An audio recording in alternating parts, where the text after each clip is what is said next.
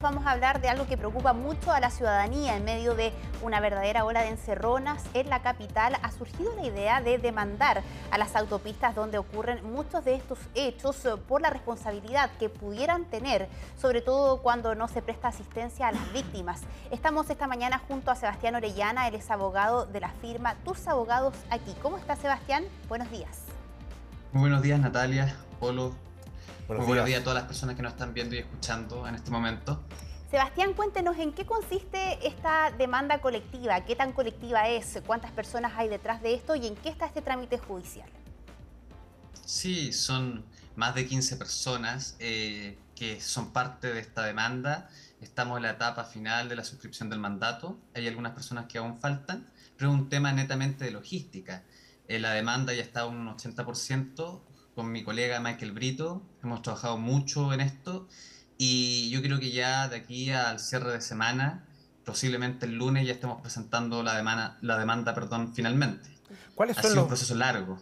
¿Cuáles son, eh, abogados, los fundamentos de esta demanda? ¿Por qué consideran ustedes que las autopistas deben responder frente a estos hechos de, delincuenciales, hechos de violencia? Eso es una muy buena pregunta. Mire, la verdad, aquí hay dos grandes responsables en lo principal la demanda es contra la sociedad concesionaria respectiva, pero en subsidios contra el Estado. Aquí hay varias responsabilidades y aquí hay norma expresa, no es una cuestión que nosotros hemos inventado de la nada. Eh, ex novo. Entonces, desde el punto de vista de la sociedad concesionaria, la ley de concesión y reglamento de concesión establece muy claramente que ellos tienen que prestar un servicio con determinados estándares de calidad y de seguridad, deben disminuir las posibilidades de riesgo para los usuarios, deben entregar un servicio continuo, con absoluta normalidad y de manera ininterrumpida. Eh, por lo tanto, el estándar que establece la normativa vigente es bastante alto. Y aparte, eso se tiene que conectar necesariamente con la ley del consumidor. Por lo tanto, la propia ley del consumidor, que es mucho más expresa aún, establece el derecho de todos los consumidores a la seguridad en el consumo, en este caso, de este servicio. Y por otro lado, tenemos al Estado. Y el Estado, eh, principalmente representado por el Ministerio de Obras Públicas, la administración del Estado, eh, tiene un rol fundamental en esto. Eh, tiene potestades exorbitantes, no es cualquier contratante. Y eso implica necesariamente que el Ministerio de Obras Públicas fiscaliza, sanciona, crea estos contratos e incluso los puede modificar unilateralmente. y esto es muy importante porque si hubiese algún problema de estándares técnicos que fuesen muy bajos, muy bajos, claramente el Ministerio de Obras Públicas tiene la posibilidad de modificarlo, incluso tiene la posibilidad de llegar a un nuevo acuerdo con el concesionario. Y el propio concesionario también puede hacer propuesta al Ministerio Público. Y si quiere ser un contratante diligente, debiese proceder de oficio. No esperar a que esto se salga de control. Dígame.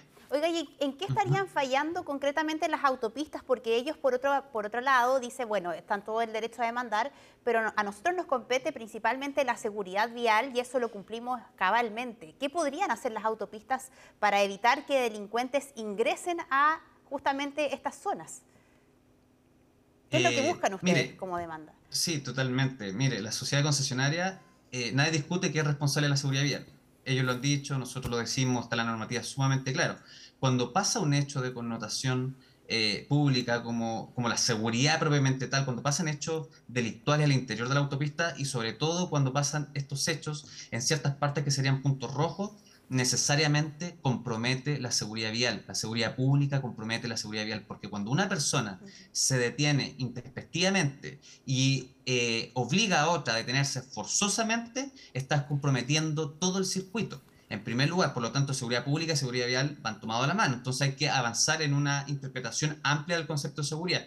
Por otro lado, ellos tienen que mantener un circuito de cámara eh, totalmente activo, en excelentes condiciones, eso, eso, el tema de las cámaras hace una queja de muchos usuarios, por lo tanto eso tiene que ser corroborado al interior del litigio. Ellos deberán probar si efectivamente han mantenido su circuito de cámara en perfectas condiciones, si efectivamente actúan coordinados con las policías, como lo señalan. Eh, y también hay un, tema de las patrullas, por ejemplo, que están establecidos los reglamentos internos de obra. Entonces, eh, ellos tienen que también tener patrulla, eso lo establece la normativa, y esas patrullas, entre otras cosas, tienen que eh, velar por ver situaciones de riesgo, prever accidentes y asistir a los usuarios.